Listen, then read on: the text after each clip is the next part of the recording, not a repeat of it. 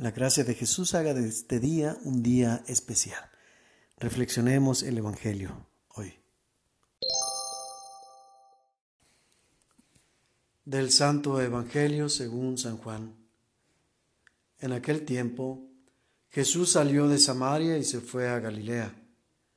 Jesús mismo había declarado que a ningún profeta se le honra en su propia patria.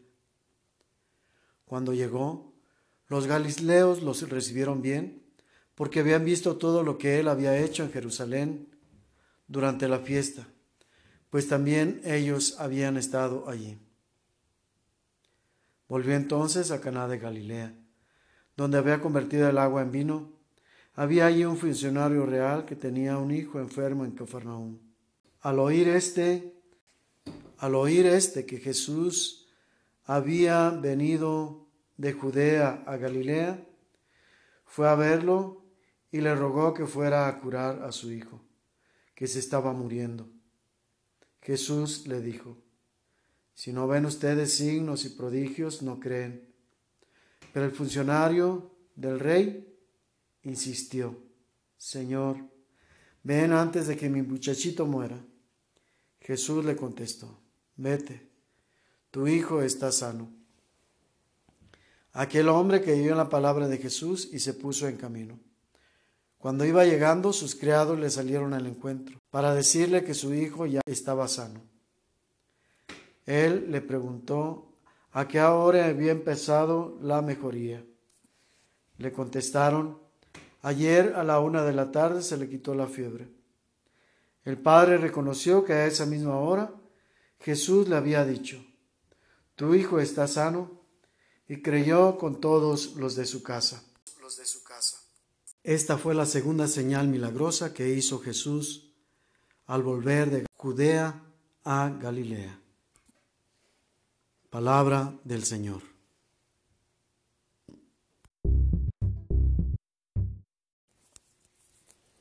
Se dice que a toda norma hay una excepción.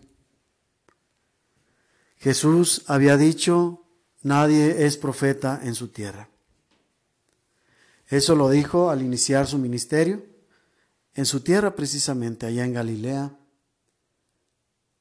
Hoy que regresa a Galilea, se encuentra nuevamente con los de su tierra. Sin embargo, para este tiempo ya su fama había crecido y ya lo habían testificado cómo los extranjeros creían en él.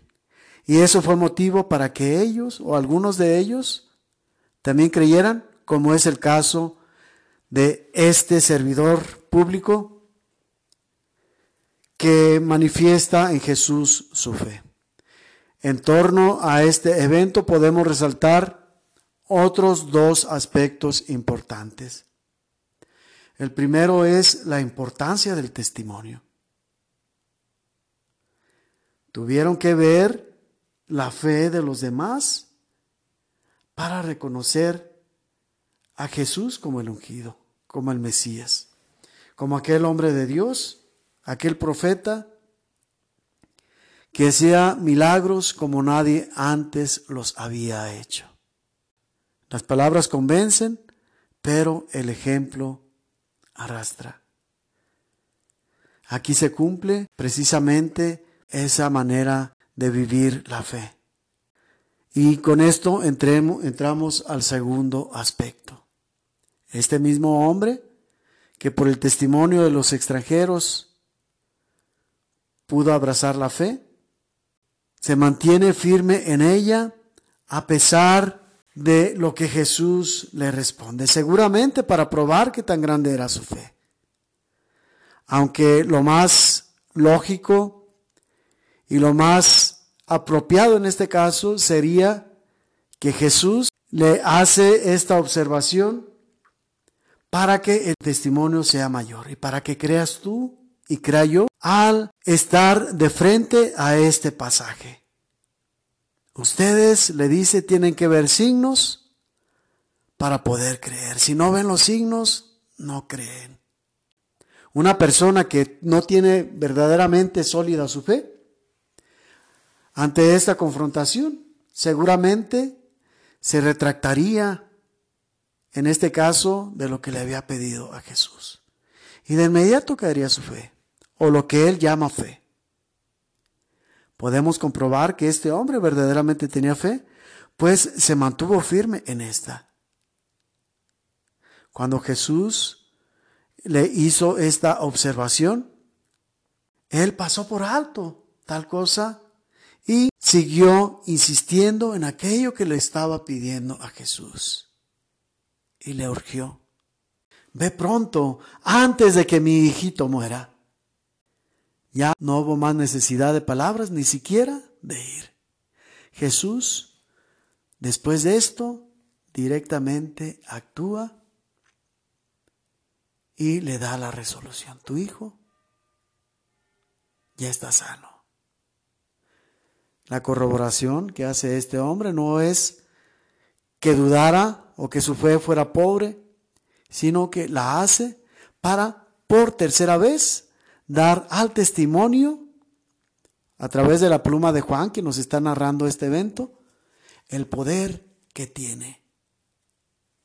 Y nos manifiesta la prueba final de que Jesús verdaderamente sanó a ese niño cuando su padre se lo pedía. Si verdaderamente creemos en Dios, vamos a poder ver verdaderos milagros en nuestra vida. Pero es necesario que mantengamos la firmeza de fe, que no solamente lo repitamos como una fórmula para saber que con eso se nos va a conceder, sino que realmente creamos en el corazón, que realmente lo que estamos pidiendo esté en conexión con nuestra fe en Jesús y que sepamos que Él siendo Dios, todo lo puede y que Él siendo hombre, reconoce y sabe perfectamente lo que más necesitamos y de qué estamos hechos. Que la gracia de Dios nos ayude con su sabiduría a saber conocernos, pero también saber conocer qué es lo que verdaderamente necesitamos para caminar rumbo a la patria celestial, dando con nuestra vida testimonio de la fe en el Señor, de la fe en Jesús. De la fe en Jesús.